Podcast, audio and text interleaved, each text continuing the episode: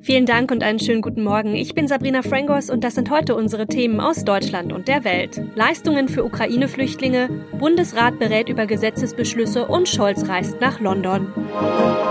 Kriegsflüchtlinge aus der Ukraine sollen ja ab dem 1. Juni staatliche Grundsicherung erhalten, also die gleichen Leistungen wie etwa Hartz-IV-Empfänger. Darauf haben sich nämlich Bund und Länder nach stundenlangen Verhandlungen geeinigt. Sie würden damit anerkannten Flüchtlingen gleichgestellt und das sei auch folgerichtig, sagte Bundeskanzler Olaf Scholz. David Riemer mit den Infos aus Berlin. Bisher sind über 300.000 Flüchtlinge aus der Ukraine wegen des russischen Angriffskriegs nach Deutschland geflüchtet. Sie erhalten höhere Leistungen und eine bessere Gesundheitsversorgung. Außerdem wird ihnen früher geholfen, mit dem Ziel, sie möglichst schnell in den Arbeitsmarkt zu integrieren. Dabei sind die Jobcenter für sie zuständig. Diese Lösung hatten vor allem die Kommunen gefordert, weil dadurch der Bund die Ausgaben für die Grundsicherung trägt. Der Bund wird sich auch maßgeblich an den Kosten für die Unterkunft beteiligen. Währenddessen haben Musikgrößen wie Madonna, Elton John oder Bruce Springsteen sich einer Hilfsaktion für die Ukraine angeschlossen. Im Rahmen der Social-Media-Kampagne Stand Up for Ukraine wollen die Weltstars heute zu Spenden und anderen Formen der Unterstützung für Betroffene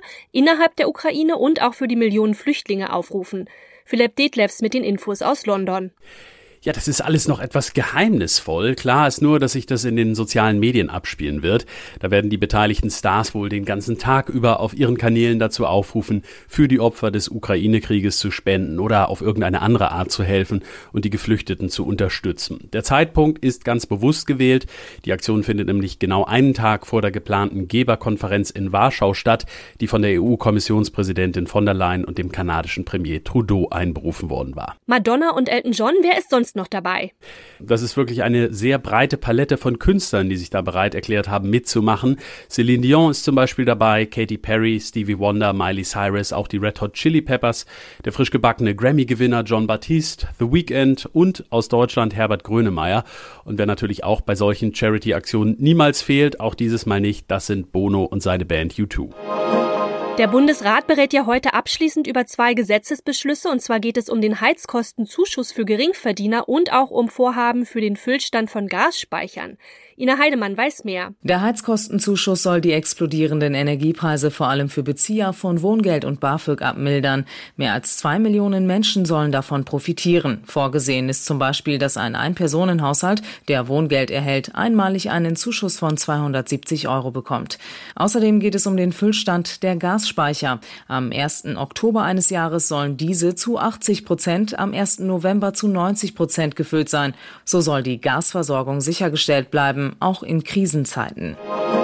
Kanzler Olaf Scholz reist heute zu seinem Antrittsbesuch nach London. Bei den Gesprächen mit Premierminister Boris Johnson dürften der Ukraine-Krieg und natürlich auch die Folgen im Mittelpunkt stehen. Philipp Detlefs weiß mehr. Johnson hatte am Mittwoch als Reaktion auf die Gräueltaten im ukrainischen Butscha weitere Sanktionen gegen Russland angekündigt.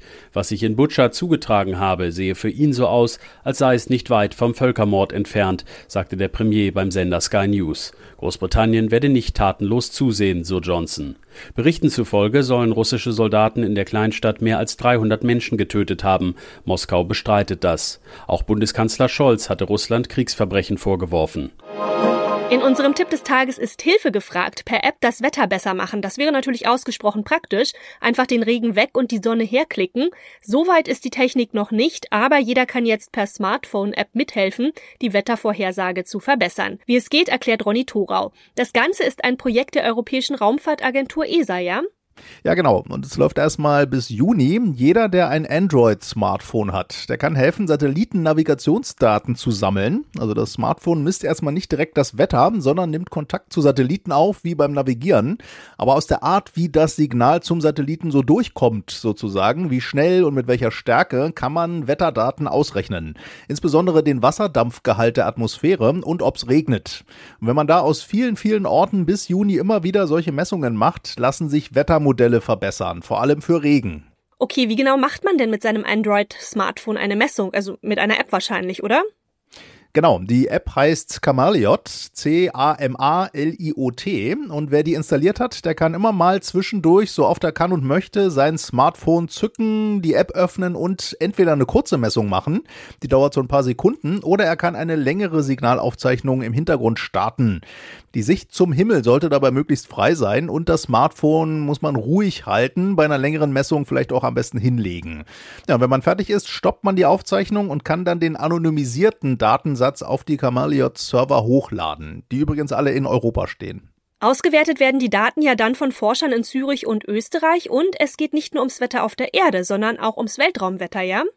Ja, das ist ein Nebeneffekt. Die Forscherinnen und Forscher wollen auch das Weltraumwetter besser verstehen, denn die gemessenen Satellitensignale, die müssen ja auch durchs Weltraumwetter so ein bisschen durch und werden da beeinflusst. Insbesondere geht's da um Sonnenstürme, also Ausbrüche auf unserer Sonne, die bei uns auf der Erde das Magnetfeld durcheinander bringen können und zum Beispiel dann Satelliten oder die Kommunikation zwischen Satelliten massiv stören können. Und dann eben auch alle Dienste, die damit in unserem Alltag zusammenhängen. Sonnenstürme vorherzusagen ist dringender geworden in unserer technisierten Welt. Und dabei kann man eben mit der Cameliot-App auch mithelfen.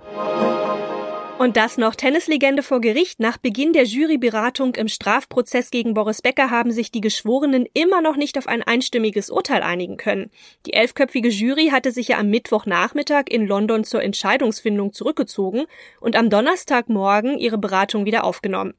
Ja, wie lange es nun dauert, bis die Jury Becker in den 24 Punkten der Anklage für schuldig oder eben für unschuldig erklärt, ist völlig unklar. Larissa Schweders mit den Infos aus London. Wie reagiert denn eigentlich Boris Becker? Ja, momentan besteht der Prozess für Boris Becker vor allem aus Warten. Während sich die Jury berät, muss Becker auf dem Gerichtsgelände ausharren und das wird auch am Freitag so weitergehen. Wird über die Lautsprecher im Gebäude das Urteil angekündigt, kann nämlich alles ganz schnell gehen. Dann erfährt Becker, ob die Jury ihm glaubt, dass er von seinen Finanzen selbst keine Ahnung hatte oder ob sie ihn schuldig sprechen, Teile seines Vermögens bewusst verschleiert zu haben. Das war's von mir. Ich bin Sabrina Frangos und ich wünsche Ihnen noch einen schönen Tag. Bis bald.